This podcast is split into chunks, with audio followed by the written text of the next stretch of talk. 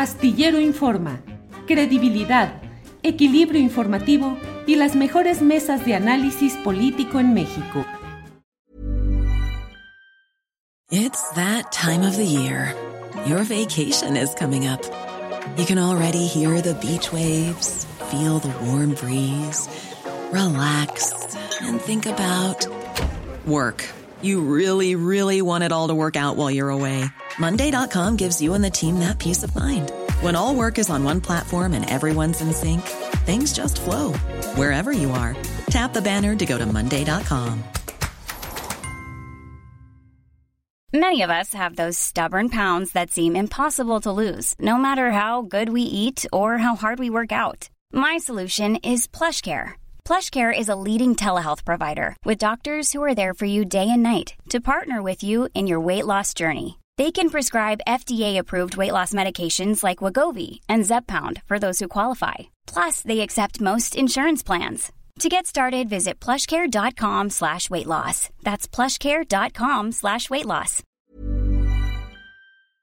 Bien, ya estamos por aquí. Teresa Rodríguez de la Vega está con nosotros y la saludo con el gusto de siempre. Teresa, buenas tardes. Julio, como siempre, un placer. Arturo, Federico, qué gusto. Gracias. Federico Bonazo, buenas tardes. Choco, choco, choco, tu micrófono. No, no, tu micrófono, Federico. Ya va por ahí. Mientras saludamos a Arturo, ya está ahí, Federico Bonazo. Y Federico. lo tenía apagado porque me da miedo que me espíe la DEA. Ah, claro, pues hay que estar con todos los. Ya sabes que ahora están muy, se han despertado esos muchachos ahora. Sí, sí, así es. Arturo Cano, buenas tardes. Muy buenas tardes, gracias a todas las personas que nos acompañan. Hemos de bautizar a esta como la mesa de la puntualidad. Teresa, Federico, un gusto verlos por aquí. Bueno, pues vamos entrándole luego, luego, Arturo Cano, ¿qué nos dices? ¿Cómo, qué opinas de esta información que está siendo, que ha sido publicada y que está en la polémica respecto a la presunta entrega de dinero a la campaña de Andrés Manuel López Obrador en 2006? Publicado fundamentalmente por Anabel Hernández en una columna y por Tim Golden en Pro República. Arturo, ¿qué opinas? Eh, bueno, tiene muchas aristas esta, eh, esta publicación simultánea de tres medios, porque también se, se suma Inside Crime a, a- a los que publicaron esta información, Ujú. en la que básicamente la, la fuente es, es la Agencia Antinarcóticos de Estados Unidos, la, la DEA. Y, y es muy interesante el abordaje de esas tres fuentes, porque en la primera, la de Anabel, de Anabel Hernández, se afirma de manera tajante que eh, la campaña de López Obrador en 2006 recibió dinero del, narcotráfico. En la segunda se plantea el asunto como una pregunta. ¿Recibió eh, la campaña de AMLO en 2006 dinero de- del crimen organizado? Y en la tercera se dice que la DEA investigó esa, eh, esa posibilidad o esa, esa denuncia que, que- que llegó a, a sus manos. ¿no? Entonces hay, hay abordajes distintos, eh, no así eh, en lo que ha provocado en la, en la escena nacional.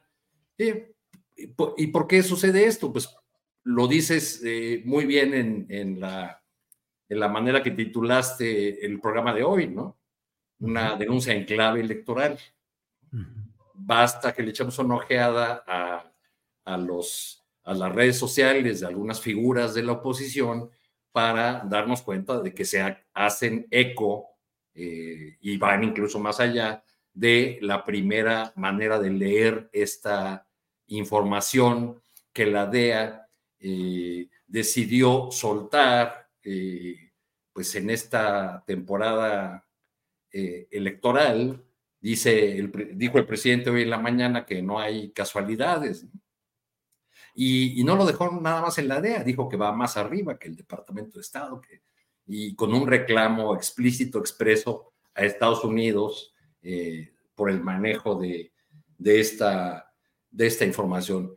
Eh, ProPublica, el, el medio que publicó, eh, donde publica Tim Golden, ex corresponsal en México del New York Times, eh, eh, es un medio, es un portal sin fines de lucro que financió inicialmente un, un empresario y que reúne a periodistas de investigación de alto nivel, varios de ellos pasaron eh, por el New York Times y por otros medios eh, de los grandes medios estadounidenses y luego eh, fueron a, a, este medio que les permite tener tiempo para realizar investigaciones de largo aliento.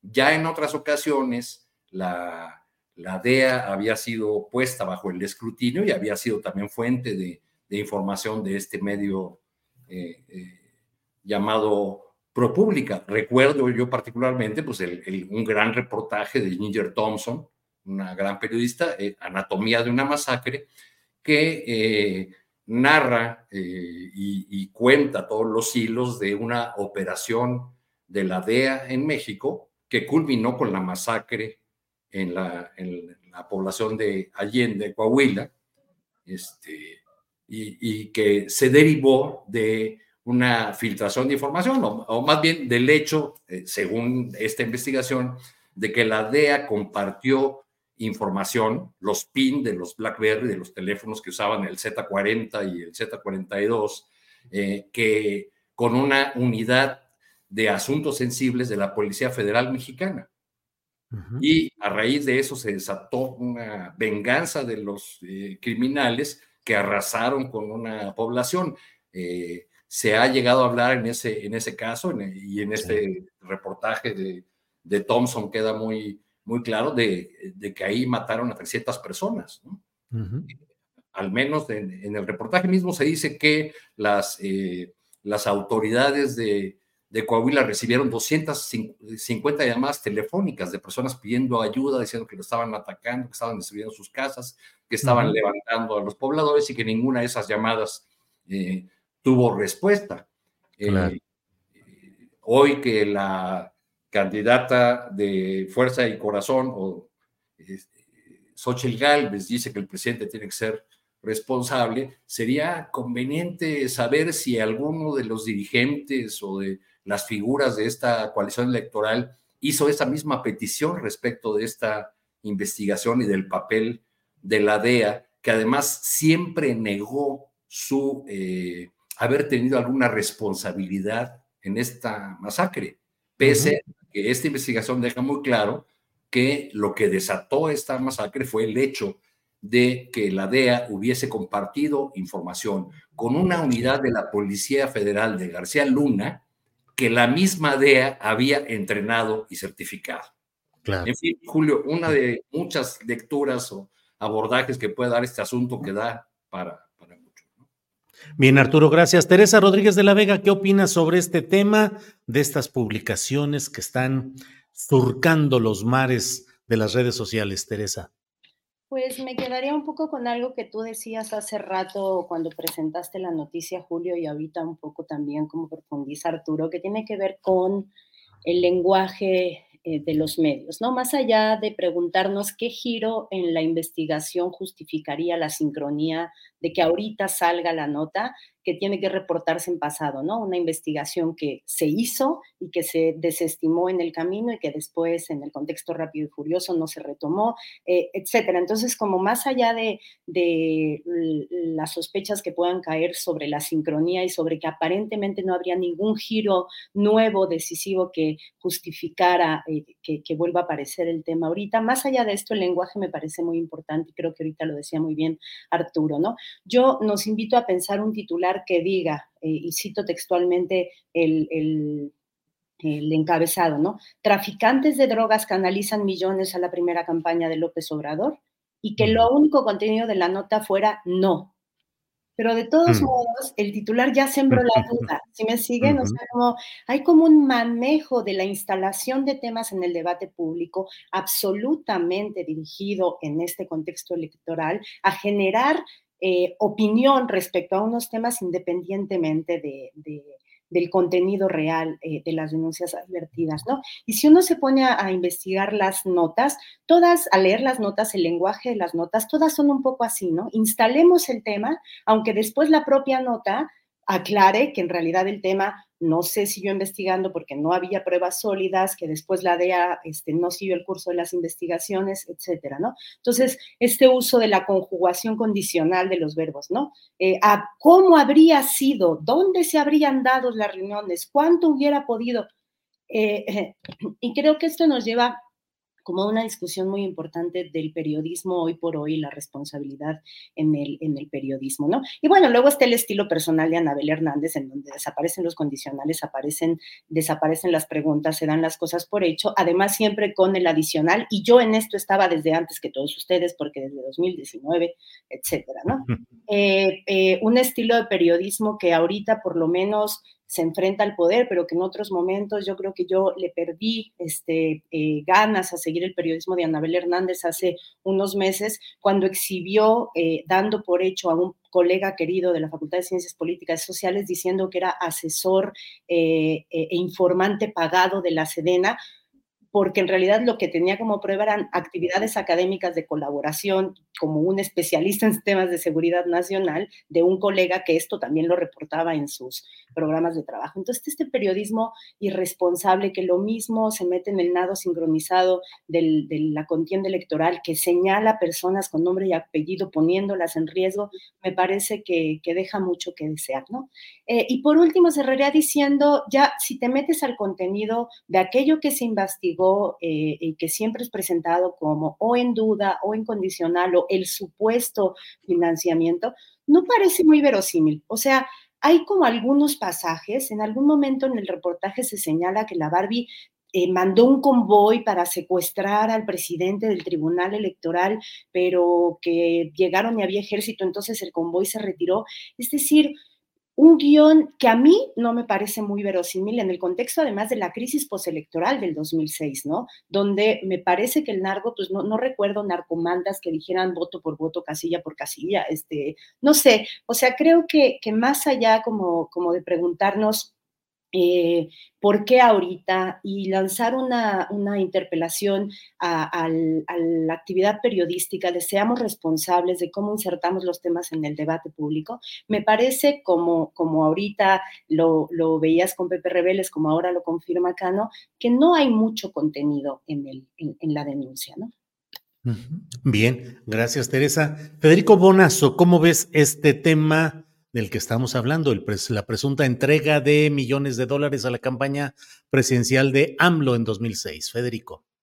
Son, son muchos temas que parecen uno solo. Estupenda síntesis ha hecho Arturo y Teresa de, de lo que significa en, en momentos, en año electoral, que también es año electoral en los Estados Unidos, lanzar este tipo de bombas eh, hicieron una investigación de 2010, incluso de la DEA que suscita la nota de Tim Golding y después la respuesta de Anabel. Hicieron una investigación en 2010 desestimada por una misma fiscalía estadounidense que no encontró demasiados argumentos como para eh, promoverla jurídicamente. ¿Por qué sale ahora, ¿no? a unos meses? Entonces, esa pregunta inevitablemente levanta ciertas suspicacias sobre montajes periodísticos. No estoy afirmando que la nota de Tim Golding lo sea, pero puede serlo. Es decir, se abren un abanico de hipótesis. El tema que también preocupa y que esta situación nos anima, nos ayuda o nos eh, inevitablemente nos convoca a, plantearnos es el de la injerencia del narcotráfico en diferentes ámbitos de la sociedad.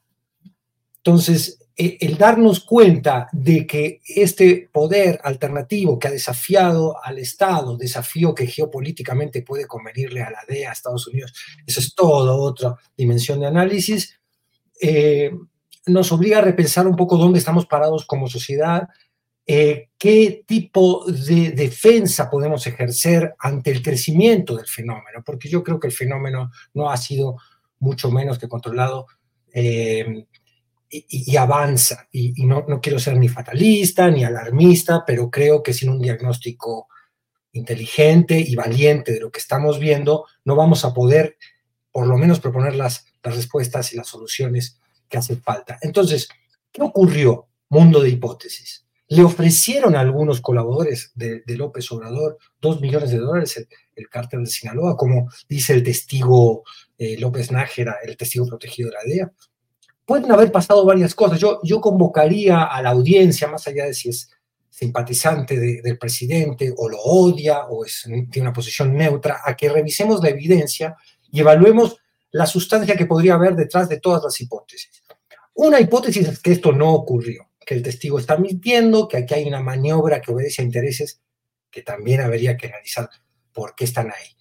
Como denuncia el presidente, el presidente no ataca al periodista, dice, denuncio esto al gobierno de los Estados Unidos, a las altas esferas. Es una maniobra política, dice el presidente López Obrador. Supongamos que no ocurrió, es una hipótesis. Supongamos que ocurrió. ¿Qué significa que ocurrió? Que haya habido una oferta de corrupción de dinero del crimen organizado para la campaña de López Obrador y de tantos otros políticos a lo largo de estos años, de democracia infiltrada por el narco. Puede haber sucedido que algún colaborador de López Obrador, porque uno de los que se señala está desaparecido, es una persona que no, no está presente, se me escapa ahora el nombre. Eh, este hombre pudo haber tomado un pedazo del dinero en nombre de López Obrador y, haberse ido y haber desafiado las reglas y los códigos de ese trato con, con el crimen organizado y por esa razón no está o no. Pueden haber dicho, este, mira, sí, pero luego no haber tomado el dinero. Es decir, hay una serie de, circunstancias, de situaciones que, que nos hablan, por un lado, de que es inevitable en algún momento no lo digo por este caso, lo digo por tantos otros que están a la vista. Es inevitable para el, poder político, para el Estado, para los candidatos y candidatas a puestos de representación, en algún momento vincularse directa o indirectamente con el narcotráfico. Dialogar soterrada o explícitamente con un poder que controla parte del territorio y que además tiene el derecho a veto con el balazo en la cabeza de aquel candidato o candidata que no le guste. Entonces, eh, ese diálogo que a nosotros nos, molesta como ciudadanos, que nos indigna, diríamos, bueno, ¿cómo puede ser que ese diálogo se dé tácita o explícitamente? Es inevitable, es una realidad eh, de la circunstancia política que vive un país con la infiltración tremenda que tiene el crimen organizado. Entonces, una cosa es que se haya producido un diálogo y otra es que el presidente haya dicho, sí, venga esa lana para acá, porque mira, agarro un pedacito, me hago una casa en algún lugar, en Tabasco, y luego con el otro te, tú financias la campaña. Son cosas muy diferentes. Esa es una dimensión de análisis y de hipótesis. La otra dimensión es la que también explicaba ahora Teresa, que es qué uso, qué usufructo de esta circunstancia no bien esclarecida ni en la nota de Golden y mucho menos en la reproducción que hace Anabel Hernández, puede hacer una oposición política ansiosa, sedienta, con hambre de sed, como diría Xochitl, sedienta de eh, herramientas públicas de shock mediático para intentar reducir la ventaja que hoy se ve entre Claudia Sheinbaum y Xochitl Gálvez. Es nutriente esto. Y ahí podríamos intervenir con una hipótesis más, que es a qué facción política en los Estados Unidos, una DEA ofendida por el presidente López Obrador, tal como dice el mismo Tim Golden en su nota, que habla de que el, el presidente ha ofendido permanentemente a las agencias policiales de Estados Unidos, o una pequeña venganza de gente vinculada a García Luna, o el senador, digo, el gobernador de Texas, Abbott, o alguna facción política republicana muy molesta con lo que han sido comentarios del presidente. Es una venganza política, es una manera también de interferir en el proceso electoral mexicano, o al menos poner un pie en él, como diciendo aguas, que acá hay una moneda de negociación, nosotros podemos presionar, tenemos estas pequeñas declaraciones de testigos protegidos que en algún momento pueden convertirse en bombas en circunstancia electoral. En fin, se abren nuevamente millones de hipótesis. Claramente, la nota de Anabel Hernández es un rebote de una investigación de Tim Golden que deja algunas cosas muy sueltas, que hace un repaso histórico de la relación entre la DEA, el Estado y el gobierno de México, y que hace más especulación a veces que investigación concreta. Y basa muchísimo todo en la declaración de un solo testigo, que es este hombre. Entonces yo animo a la audiencia que nos está viendo, yo lo voy a hacer también, volver a leer con detenimiento la, nota de Golden, entender qué hay allí y en este momento intentar generar una síntesis entre todas estas hipótesis que están abiertas de lo que realmente sucedió, cómo sucedió, cuánto impactó en una campaña, cuánto no impactó, y nunca dejar eh, en la reflexión la dimensión del uso, ¿no? Cómo confundimos causa y efecto, el uso electoral eh, que se hace de este tipo de noticias, infladas más o menos, eh, y que, bueno, que, que, tampoco hay, propondría yo, con esto acabo, tirarlas en el bote de la basura del todo por, por nuestras filias políticas. Yo creo que, que, este es un tema, el, el vínculo entre el narco y la política, que hay que revisar con mucha valentía y a fondo. Bien, Federico, gracias. Arturo Cano, sobre esto mismo que nos plantea Federico Bonazo, dos cosas. ¿Cómo ves el uso político electoral en la circunstancia mexicana de esta información publicada en tres flancos? Y por otra parte, eh, ¿qué tanto hay que mantener la atención puesta en, las, en los indicios de vinculación del poder del crimen organizado influyendo cada vez más en procesos políticos en los principales partidos y entre ellos de manera obviamente importante del propio Morena. Arturo. Pues no es historia nueva, han influido desde hace mucho. Eh, algunos incluso han llegado al, Congreso, al Congreso Federal cuando deciden ya no participar a través de, de intermediarios. Eh, el, problema de la revelación o de, esta, de estas publicaciones en este momento es que eh, un bando, el, de la, el del PRI y el PAN, los va a usar para tratar de fortalecer eh, su relato de, de, de, una alianza del actual gobierno con el crimen organizado. ya, ya están lanzando en las redes sociales etiquetas hablando de narcogobierno y bla, bla, pero no, no es la primera vez que lo, que lo hacen, van a, van a seguir con esa narrativa. Yo, yo veo que, eh, que quizás se convierta en un factor para tratar de deslegitimar la, la elección de, de, junio, este, porque ya se dan por perdidos. Es decir, eh, ¿cuál, ¿cómo podemos creerle a los dirigentes del PRI y el PAN eh, que confían en su candidata, que eh, confían en que realmente pueden ser competitivos cuando ellos aseguran los primeros lugares en las listas plurinominales de su partido? Pero para ponerlo del otro lado y que no, que, no critiquemos a la otra parte o que dejemos libre a la otra parte, ¿cómo confiar en, en la... Eh, en, este, en esta narrativa de la, de, la alianza que encabeza Claudia Sheinbaum, sí en muchos estados de la República este, están haciendo alianza con, con personajes este, que apenas ayer estaban en contra de la 4T, que votaron a favor de, reformas eh, que, promovidas por el, por el actual presidente. Hay contradicciones en este escenario político que ha sido sacudido y que está creando un nuevo tablero que no acaba de, configurarse.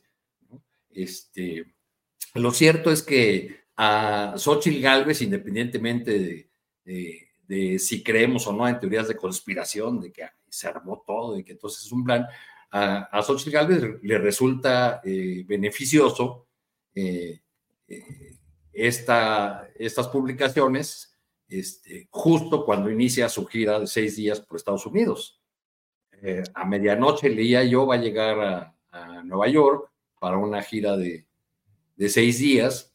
El, el, día 5 de febrero, mientras se conmemora aquí el aniversario de la Constitución y el presidente entrega al Congreso sus, las iniciativas de, de ley que van a ser eh, motivo de, de debate y banderas electorales al, al mismo tiempo.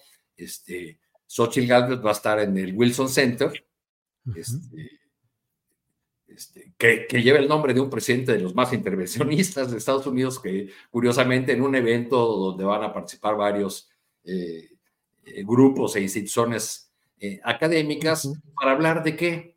Pues de migración, de nearshoring, de, de la agenda común y de fentanilo. Bien.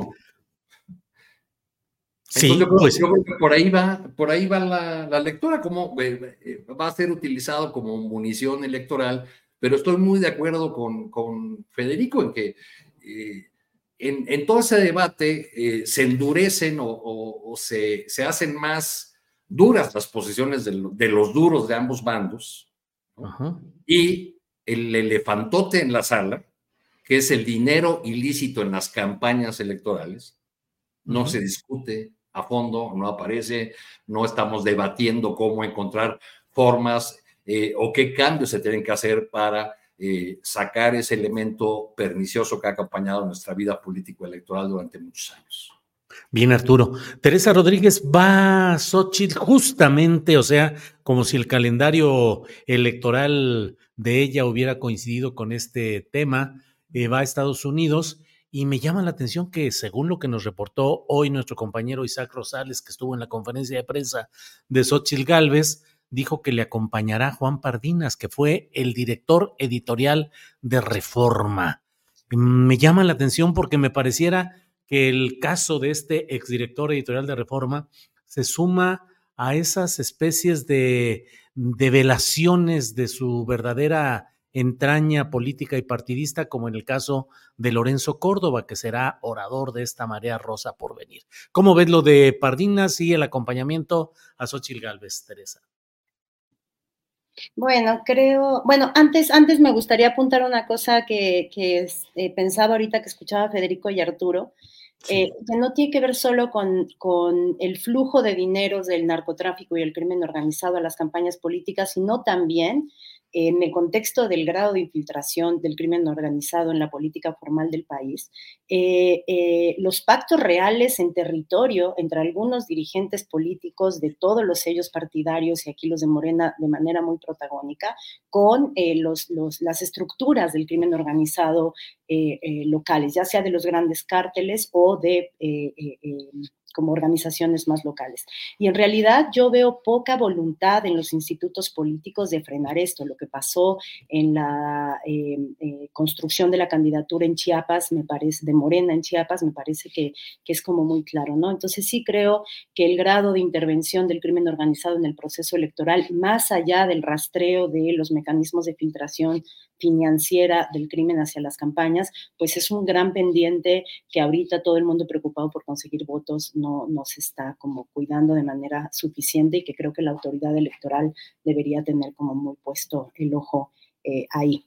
Pasando a, esto de Xochitl y su manto ciudadano, eh, en realidad me parece que eh, reitero, desde cierto este, eh, periodismo muy ligado al empresariado o desde eh, estos núcleos de los institutos autónomos que fungen o fungirían como contrapeso del poder estatal, pues estamos hablando del fenómeno Xochitl, ¿no? El fenómeno Xochitl que conjuga por un lado la inercia de los partidos de centro derecha a la derecha y por otro lado estos aparente outsiders de la vida política a los que ella misma se quiere eh, afiliar, que en realidad eh, cada vez más se acercan las elecciones, pues cada vez más están eh, absolutamente entregados a la campaña de Xochitl Galvez. Creo que así como la autoridad electoral tendría que tener los ojos puestos en cuidar, en blindar el, el proceso electoral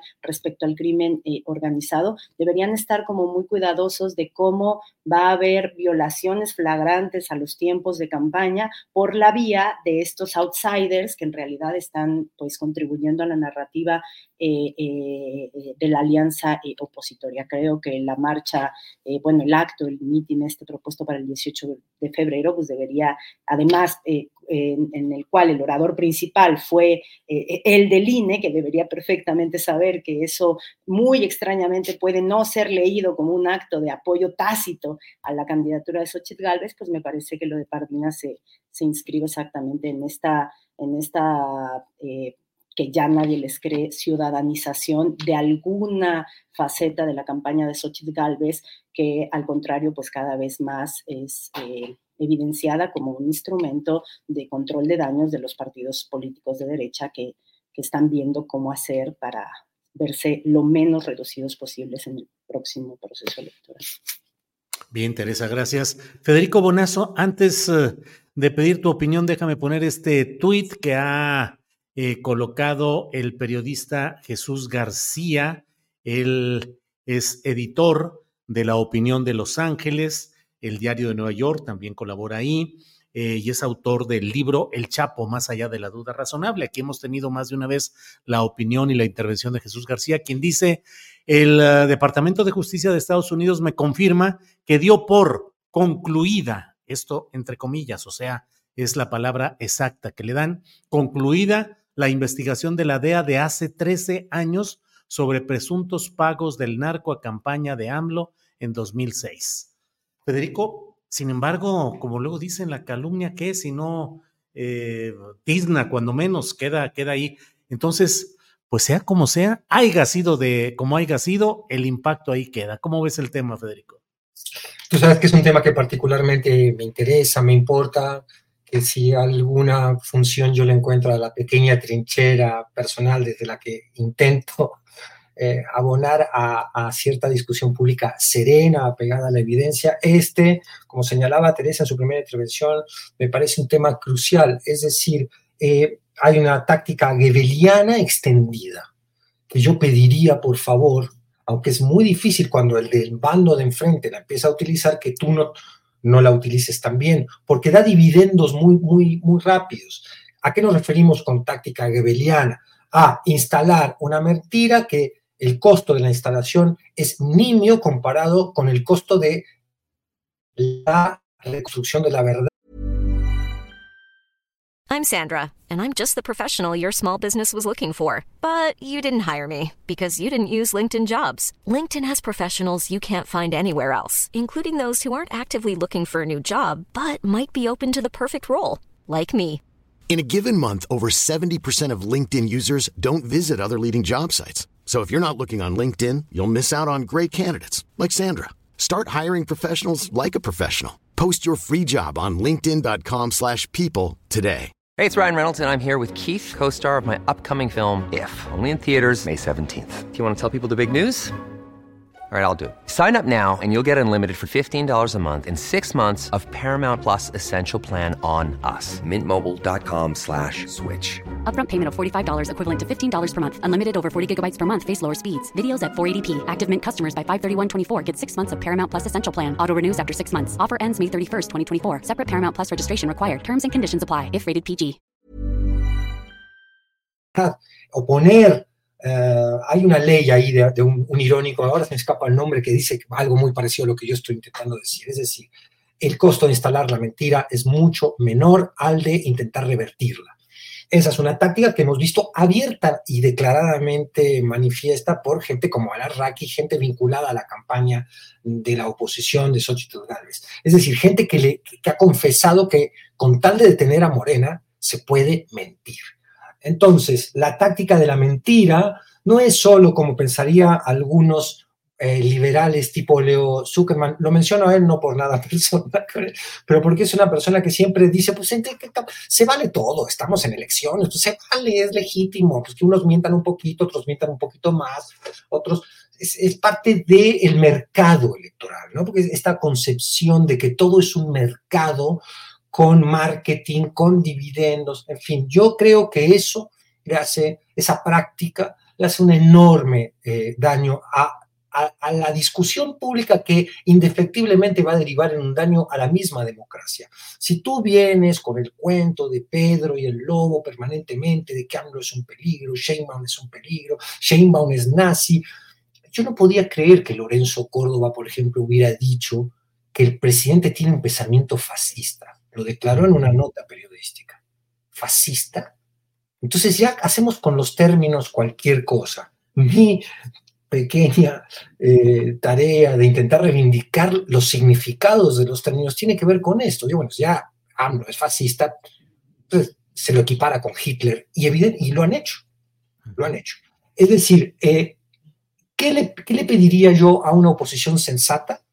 no vanidosa, golpeada en el ego. Yo creo que el gran éxito del presidente López Obrador, más que político en cuanto a su pelea con la oposición, ha sido psicológico. ha enervado los egos de la oposición. Desde la mañanera ha sabido tocar las llagas de cada uno de los personajes de la oposición eh, más mediáticos.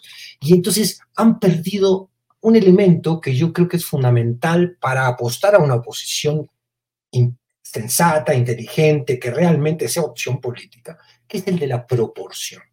Han perdido la proporción absoluta. Entonces, bueno, se publica que AMLO recibió dos millones de dólares y eso se va a usar, recuérdalo, en el debate, en los debates que va a haber entre Sheinbaum y Xochitl, esto que estamos discutiendo este día hoy en esta mesa se va a discutir, va a brincar. Ustedes recibieron dos millones y aparte tú eres una corrupta y aparte tú, entonces son estigmas, intercambiamos estigmas que sustituyen a los argumentos.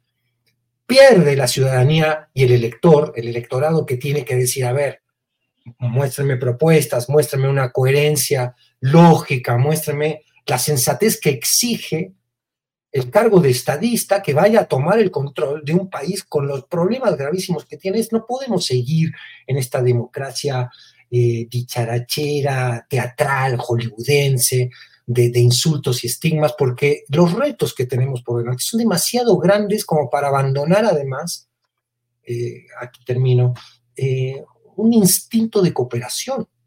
Yo creo que los retos que tiene este país son tan enormes que debemos recuperar valores comunes que nos interpelen a las dos facciones políticas. Bueno, que la democracia es uno de ellos, el Estado de Derecho es otro, estamos de acuerdo en eso, el respeto a la vida es otro, no me, meto en el tema del aborto, me refiero el, respeto a una vida digna, a un trabajo digno, a que la sociedad esté mejor, a que todos seamos ciudadanos del mismo país. Bueno, nos unen esos valores, construyamos juntos y recuperemos el sentido de la cooperación. Este intercambio violento que se usa con Beatriz Pajés, haciendo en, la portada de siempre, diciendo que Claudia Sheinbaum es nazi, no nos lleva a ningún lugar. Y así fueron las cartas de los abajos firmantes, cuando denunciaron una deriva autoritaria, apenas López Obrador se había tomado el, primer café en el gobierno. Ese tipo de, de, planteamiento me parece desleal, sucio y que le hace muchísimo daño a esa democracia que tantos de ellos dicen defender. Bien. Eh, Arturo Cano. Eh, Julio, yo creo que me faltaba el chocolatito para poder centrar mis ideas, así como el que tú te, ya me sacaste a balcón, ya me echaste. este, eh, porque, porque fíjate que había pensado en un, en un ángulo que, que no he mencionado.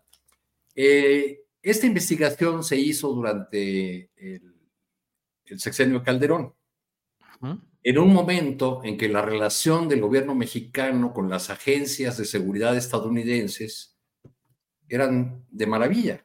A García Luna lo premiaban, le daban medallas, le aplaudían, eh, los agentes de la policía, policía Federal iban a capacitarse allá, y el ejército, la marina, en fin.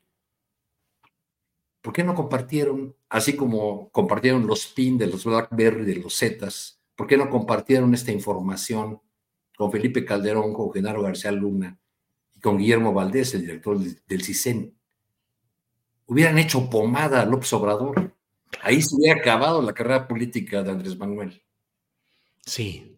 sí, Ese me parece uno de los elementos eh, que, nos tendría que poner a dudar sobre, eh, sobre este, eh, pues esta jugada política, diría yo, de, de, la, de la DEA, ¿no?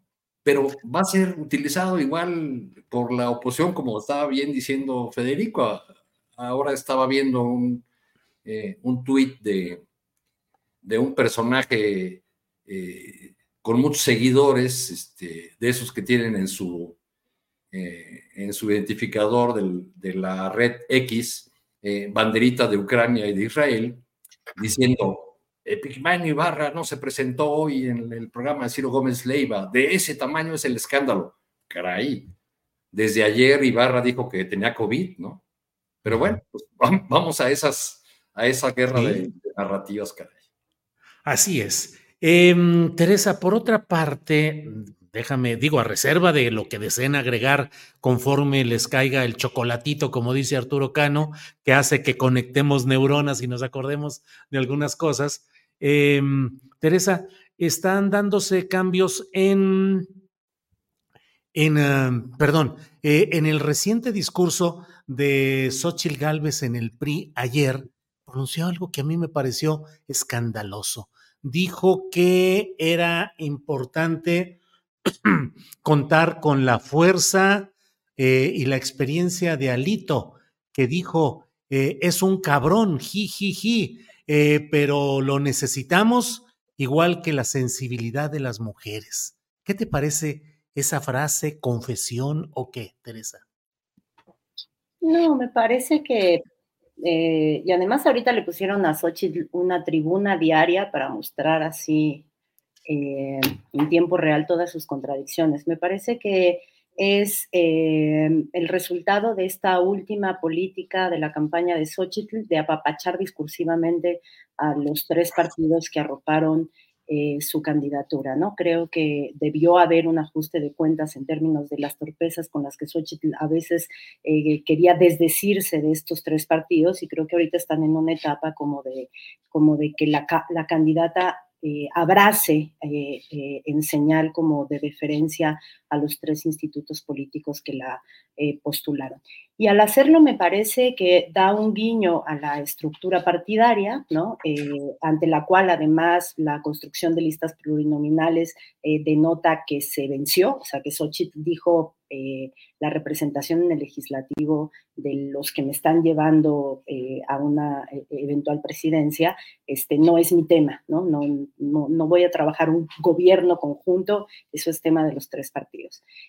pero, pero creo que, hay como este viraje, reitero, en el que Xochitl está respaldando a estas figuras. Y en el respaldar a estas figuras, yo me pregunto qué estrategia están tejiendo, porque Em, yo estoy convencida de que Xochitl Galvez tiene que eh, hacer una especie de control de daños eh, respecto a la imagen de ella como títere de los partidos, ¿no? Eh, de tres partidos que están en política de sálvense quien pueda, fuero el que necesite fuero, este curul el que quiera curul, repartámonos notarías, este, y luego hagamos berrinches si no nos las dan, etcétera, etcétera. Entonces, ella debería como intentar, sobre todo para intentar capturar el voto eh, que perdió la, la fallida candidatura de Samuel García, pues debería como apuntalar, me parece, una imagen de independencia respecto a, los tres institutos. Y me parece que cada vez que se sienta con ellos, pues parece que no, ¿no? Eh, se ve completamente bien integrada, mucho más integrada que al principio de la,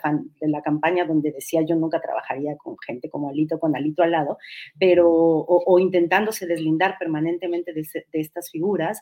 Eh, y, y, ahora no, ¿no? Me parece que cada vez que se reúne con ellos, como que se mimetiza con ellos, hasta le ponen ropa, yo no sé cuántas veces se cambia de vestuario eh, Xochitl al día, pero deben ser varias, hasta de colores se mimetiza con el partido con el que le toca estar, ¿no? Entonces creo que están intentando proyectar eh, una, una, imagen de unidad, de, de, organicidad, que, que tienen muy difícil sostener, sobre todo con el anuncio del PRI de que probablemente esté dispuesto a aceptar algunas de las de los contenidos del paquete de reformas que está a punto de mandar el presidente.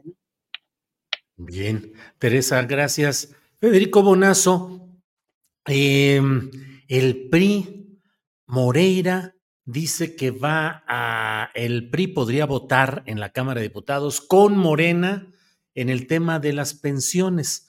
Pone el condicionamiento de que se explique de dónde se tomarían los recursos y que siempre estarán a favor de temas de los trabajadores, igual en el tema de la semana laboral de 40 horas, pero pues pareciera como esos coqueteos y esos guiños del PRI que siempre están presentes en la coalición que apoya a Xochitl Gálvez, PRI, PAN y lo que queda del PRD, pero que siempre hay esa duda respecto a cuál puede ser el comportamiento final de un PRI que siempre pareciera dispuesto a entrarle a la subasta, al mejor postor y cambiar de bando cuando sea necesario. ¿Cómo ves estos zigzagueos del PRI, Federico?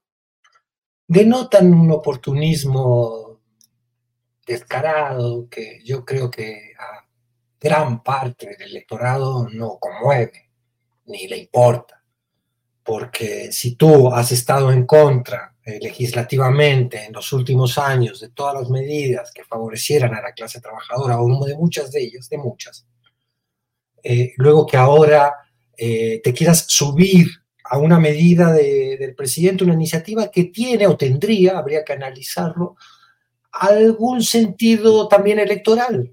y demagógico quizás, es decir, bueno, proponer que los pensionados reciban el 100% del sueldo con el que trabajaban a la hora del retiro, a todos nos parece justo, yo, yo quiero eso, pero habría que revisar qué país, incluso con fuerte sentido social, de estado de bienestar, lleva a cabo una cosa así en términos prácticos, eh, en términos de lo posible, habría que analizarlo.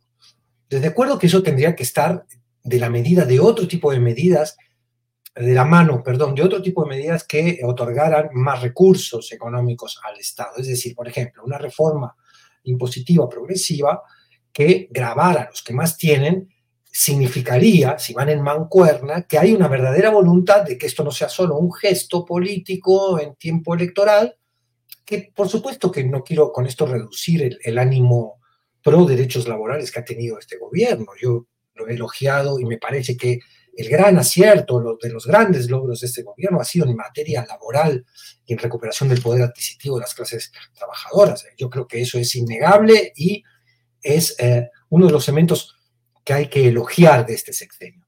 Ahora bien, esta medida tan drástica propuesta en esos términos, bueno, eh, habría que estudiarla dentro del realismo político y habría que eh, llevarla a que fuera, si no la mejor de las medidas posibles, una muy buena, que siguiera abonando a esta filosofía de recuperación del poder adquisitivo y reconocimiento social a, los adultos mayores, a los que han trabajado, a los que se retiran. El PRI se sube ahora a eso porque, bueno, le conviene eh, mediáticamente, demostrando una vez más que estas personas que además han convertido al PRI, estas nuevas generaciones, como Marco Cortés al PAN, lo han convertido eh, en eh, estructuras de marketing político de absoluta frivolidad. Lo hemos visto en tantas de sus expresiones. Lo vemos a un Marco Cortés que no tiene menor reparo en mostrar la porquería política cuando abre los documentos de acuerdos con ese PRI, al que insulta una tarde y luego Xochitl elogia otra a la mañana siguiente. Y ahí te das cuenta que esta banalización de, la política, de lo que significa, eh, esta falta de escrúpulos en mostrar que además no se tiene escrúpulos, bueno, es una nueva manera de, de, hacer política que convencerá yo no sé a quién eh, y que muestra una vez más que hay un oportunismo político. Le han puesto ahora a Morena, han retrucado, ¿no? ahora son los grandes defensores ellos de las clases trabajadoras, han dicho, bueno, entonces hablemos de la jornada laboral de 40 horas también, y que bueno, es decir, a ver, si esta pulseada que no tiene otro objetivo cuando hablamos del PRI, del PAN, ni hablar del PRD, que el de conquistar o intentar salvar el registro, recuperar cierta empatía con la clase trabajadora, con las clases más afectadas, tiene ayuda a que se legisle mejor, adelante. Pues sí, que se revise la jornada de 40 horas y si Morena tiene que retroceder ahí porque tiene otras presiones Morena que gobierna, eh, adelante. Pero es oportunismo, básicamente. Bien, Arturo Cano, en Claudia Sheinbaum estuvo reunida con diputados de Morena, El Verde y el Partido del Trabajo y les pidió, insistió mucho en la unidad, mantener la unidad, respetar las encuestas, tendrán oportunidades. Se ha dicho que en esa reunión de alguna manera se perfiló o se planteó el hecho de que pues no todos son cargos legislativos, sino que habrá cargos en el gobierno federal si es que triunfa el planteamiento de Morena, como todo hace suponer, hacia la presidencia. Pero todo esto me parece son signos de la ebullición y el jaloneo y los pleitos internos que hay por las candidaturas, que conforme se van develando nombres, más problemas se van eh, descubriendo. ¿Cómo ves ese proceso interno de la lucha de los nombres, de las inconformidades y el planteamiento de Claudia de unidad, unidad, unidad? Arturo. Sí, bueno, hay Claudia ha sido consistente en ese, eh, en ese llamado, en ese planteamiento, eh, aunque eh, ese, ese llamamiento lo que significa es también disciplina, ¿no? aquellos que no sean señalados o no tengan las candidaturas tienen que conformarse para, para no, y no cuestionar eh, yo veo varios, varios problemas ahí. Primero que en muchas entidades hay protestas, por un lado de los morenistas fundadores, de aquellos que eh, recorrieron las, las calles, tocaron puerta por puerta y ven que ahora llegan sus enemigos de apenas ayer y se hacen de las candidaturas y son, y son premiados. Hay protestas en muchos estados de la, de la República, hay cosas que realmente no se, no se comprenden, como eh, el hecho de que, de que se entreguen eh, candidaturas a recién llegados en, en, lugares muy importantes, digamos, por ejemplo, en, en Chihuahua, ¿no? Ahí eh, el Partido del Trabajo no tiene registro. Y sin embargo, las hijas de Rubén Aguilar, que es el dueño de la franquicia del Partido del Trabajo en esa entidad, están negociando y exigiendo como si fueran una fuerza política importante en el Estado y les están dando candidaturas en un distrito muy importante, por ejemplo, en, en Cuauhtémoc, ¿no? Eh, hay protestas en, en, Sinaloa, en fin, basta una eh, googleada en los periódicos de los estados para darse cuenta de que hay muchas protestas en, en muchos lugares y pues los típicos casos de, de oportunismos, de chapulineo, de, de brincos, ¿no? Eh, hace, hace un año apenas un, un empresario de, de Mazatlán, Sinaloa, por ejemplo, eh, Guillermo, ¿cómo se llama? Guillermo Romero, me parece. Ahorita me. Guillermo, sí, Guillermo Romero Rodríguez, hace un año por estas fechas estaba asumiendo el cargo de coordinador estatal del movimiento progresista en Sinaloa. Y se tomó fotos con Marcelo cuando Marcelo fue en su gira en busca de la candidatura. Es un empresario, me, me cuenta gente allá, relacionado con los casinos, con ese tipo de, negocios. Bueno, pues hace tres días o cuatro fue nombrado candidato del Partido de Acción Nacional. Hmm. es un marcelista de, ese. Entonces, bueno, Marcelo Ebrard no, eh, no tiene, al parecer, un eh, control sobre las huestes de su propio movimiento progresista. Eh, eso, una baja en la, en la que el mismo ex canciller ha llamado la segunda fuerza, fuerza de Morena. Entonces, pues veo muchas, muchas dificultades, muchas protestas. Tienen por el lado de, Morena, como dices, por bien en tu columna, publicada hoy en la jornada, eh, tiene Claudia Sheinbaum la la posibilidad de hacer la oferta de, bueno, aquellos que no sean candidatos podrán tener posiciones o cargos en el, en el gobierno federal, cosa de la que, de la que carecen, al menos de manera creíble, por el lado de la, de la oposición. Bien, bien, gracias. Bueno, pues son las dos de la tarde con 50 minutos, ya entramos en la parte final de nuestro programa, así es que, Teresa, postrecito el tema que quieras abordar, por favor. Pues me quedo con esto de, la, de los llamados que las candidatas han hecho a la unidad, ¿no? En sus respectivas coaliciones, porque creo que son panoramas bien distintos en uno y otro lado porque ¿cuál puede ser como el colisionador de, la coalición de Morena? Pues por un lado hay que reconocerlo, creo que hay cierta convergencia de principios en que es necesario dar continuidad al proyecto de transformación que ha avanzado bien que mal el, el así llamado gobierno de la 4T. Pero por otro lado, el más importante pegamento, que es un pegamento poderosísimo que incluso hace que los que saltan de la otra coalición se queden ahí pegados, como en estas cosas atrapamoscas de pegamentos, eh, eh, es la certeza de que van a ganar. Entonces, tienen muchas posibilidades de ofrecer puestos, este, eh, curules, etcétera, etcétera, ¿no? Entonces, creo que del lado de la coalición de Sheinbaum, pues la unidad está relativamente garantizada. Y en eso, pues habrá dos fenómenos constantes, el regateo de lugares, de etcétera, y eh, la más triste, pues el divorcio de esto con la militancia y la necesidad permanente que está teniendo la dirigencia de Morena de como disculparse con la militancia por las decisiones pragmáticas que ha tenido que tomar. Yo no sé cómo reciben las militancias históricas de Morena que eh, sostuvieron la lucha contra el fraude eh, cuando se dan candidaturas a los recién llegados. Creo que debe ser como una experiencia absolutamente frustrante y defraudante respecto al proyecto político que abrazan y que les ha costado muchísimo esfuerzo eh, y lucha durante los últimos, eh, pues ya eh, muchos años, ¿no?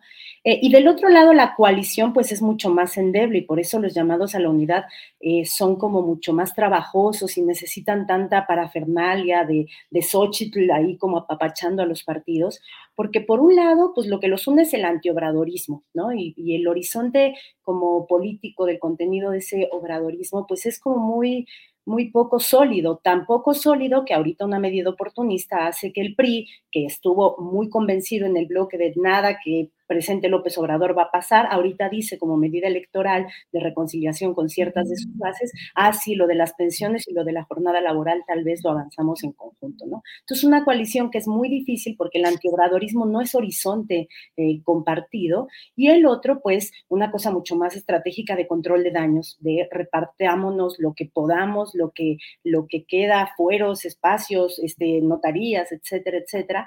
Eh, y eso pues es al contrario un pegamento, sí es un pegamento, pero es un pegamento como muy poco sólido, ¿no? Y hace que haya una dinámica de chapulineo eh, y un Morena que pues feliz con su pegamento más potente, que es la certeza de que van a ganar, pues lo recibe con los brazos abiertos. Entonces creo que, que la unidad en los dos frentes que contienden electoralmente es como un fenómeno bien distinto de sostener por la situación de cada una de las dos eh, partes, ¿no? Bien, Teresa, gracias. Vamos con Federico Bonazo. Postrecito, por favor, Federico.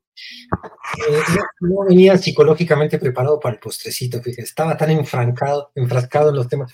No, a ver, postrecito, yo, yo haría una, invitación a, la audiencia de, Astillero y a todo el mundo a que los ciudadanos y ciudadanas revisemos en este periodo electoral los los argumentos y las propuestas concretas y no nos clavemos tanto en este partido de fútbol donde nuestro escudo le gana al rival. ¿no? Eh, está bien, qué padre que, se, que se gane, si esto significa que se va a seguir avanzando por un camino de, por ejemplo, redistribución de la riqueza. Yo, yo lo sostengo. Pero invitaría a que reflexionemos qué significa el plan C en términos concretos. Estamos todos con el plan C, el plan C, bueno, muy bien. El plan C que es arrebatarle la potestad legislativa a los enemigos de la patria y el pueblo. Bueno, podemos plantearlo así de manera burda, hay que analizar qué tanto es así. Vamos a proponer una, una, una, verdadera eh, reestructura del Poder Judicial. Entendamos eh, qué significa esto. No, no sirve de mucho si no se propone una verdadera transformación y mejoramiento indispensable, urgente de las fiscalías. Es decir, la reforma del Poder Judicial achacándole solo al Poder Judicial el problema de la impunidad y de la procuración de justicia en este país, es un elemento muy incompleto, es una propuesta muy incompleta. Revisemos eso. ¿Qué significa en términos de derechos humanos el plan C? ¿Qué vamos a hacer con la prisión preventiva oficiosa? Ese, ese asalto a la justicia y, y, al Estado de Derecho, al debido proceso, que mantiene en prisión a tanta gente que no tiene una sentencia, mucha de la cual es inocente de los cargos que se, que se le imputan y que además no tuvo los recursos económicos para corromper a esa procuración de, justicia, las fiscalías y los ministerios públicos.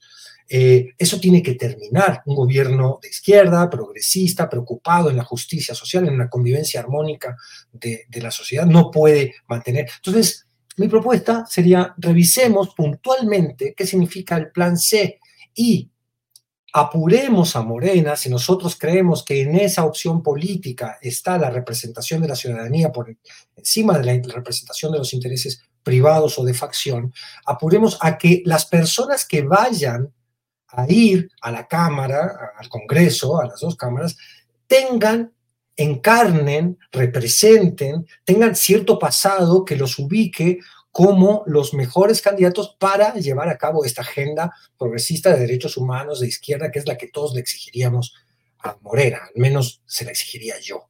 Eh, revisemos qué significa el plan C puntualmente eh, y no solo pensemos en la estrategia electoral, pensemos un poquito más en el mediano y largo plazo en términos de, transformación verdadera, profunda.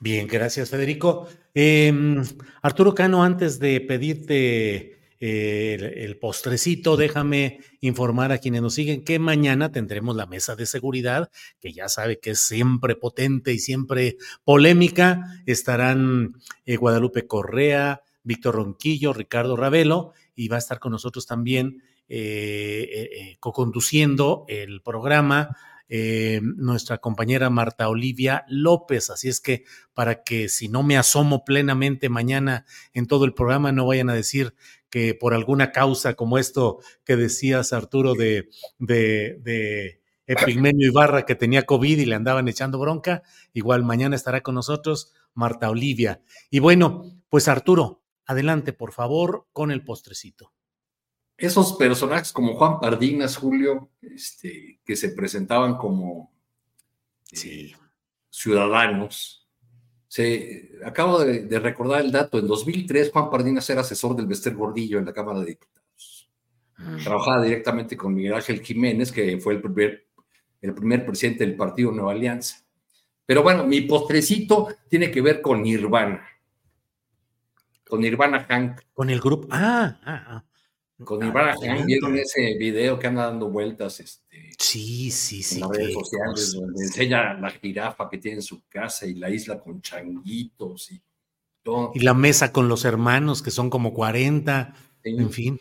Bueno, para, para que se vayan eh, esta tarde pensando en lo pobre que son, les voy a leer parte de una nota que publiqué en 1999 sobre el libro de memorias de Carlos Jan González eh, ese libro nunca se distribuyó en librerías. Eh, la familia decidió guardarlo a la muerte de, de Han, quién sabe por qué razón. Era un tomo basado en una serie de entrevistas que le hizo don Fernando, perdón, don Fernando Benítez a, Carlos Hank. este, y en alguna eh, porción del libro, Carlos Hank habla de su hijo Jorge y dice, Jorge es un muy buen empresario, ama apasionadamente a los animales, ahora tiene una impresionante colección de animales. Ha logrado reproducir algunos ejemplares raros, entre ellos un leotigre, que es un hijo de león y tigresa. Hay muy pocos en el mundo, al parecer solo tres ejemplares. Tiene animales majestuosos, tigres blancos, tigres siberianos, jaguares, panteras y trabaja muy duro para mantenerlos. Pues Algo que habla de nuestra clase política y nuestra clase empresarial y su decadencia. Pero para que vean que Nirvana salió de algún lugar. Nirvana Hank, que anda ahí en las redes sociales mostrando todo esto. Pues Arturo, Teresa, Federico, muchas gracias. Arturo, gracias, buenas tardes. Muchas gracias, buenas tardes. Hasta luego, compañeros de mesa y, gracias a todas las personas que nos acompañan. Teresa Rodríguez de la Vega, muchas gracias. Buenas tardes. Buenas tardes, Federico, Arturo, Julio. Un placer estar acá otra vez. Federico Bonazo, gracias y buenas tardes. Gracias a ustedes y a la audiencia. Un abrazo grande. Bien, gracias. Hasta pronto. Hey, it's Danny Pellegrino from Everything Iconic. ¿Ready to upgrade your style game without blowing your budget? Check out Quince. They've got all the good stuff shirts and polos, activewear, and fine leather goods, all at 50 to 80% less than other high end brands. And the best part? They're all about safe, ethical, and responsible manufacturing. Get that luxury vibe without the luxury price tag. Hit up quince.com slash upgrade for free shipping and 365 day returns on your next order. That's quince.com slash upgrade. Hi, I'm Daniel, founder of Pretty Litter. Cats and cat owners deserve better than any old-fashioned litter. That's why I teamed up with scientists and veterinarians to create Pretty Litter. Its innovative crystal formula has superior odor control and weighs up to 80% less than clay litter. Pretty Litter even monitors health by changing colors to help detect early signs of potential illness. It's the world's smartest kitty litter. Go to prettylitter.com and use code ACAST for 20% off your first order and a free cat toy. Terms and conditions apply. See site for details. Para que te enteres del próximo noticiero, suscríbete y dale follow en Apple, Spotify, Amazon Music, Google o donde sea que escuches podcast. Te invitamos a visitar nuestra página julioastillero.com.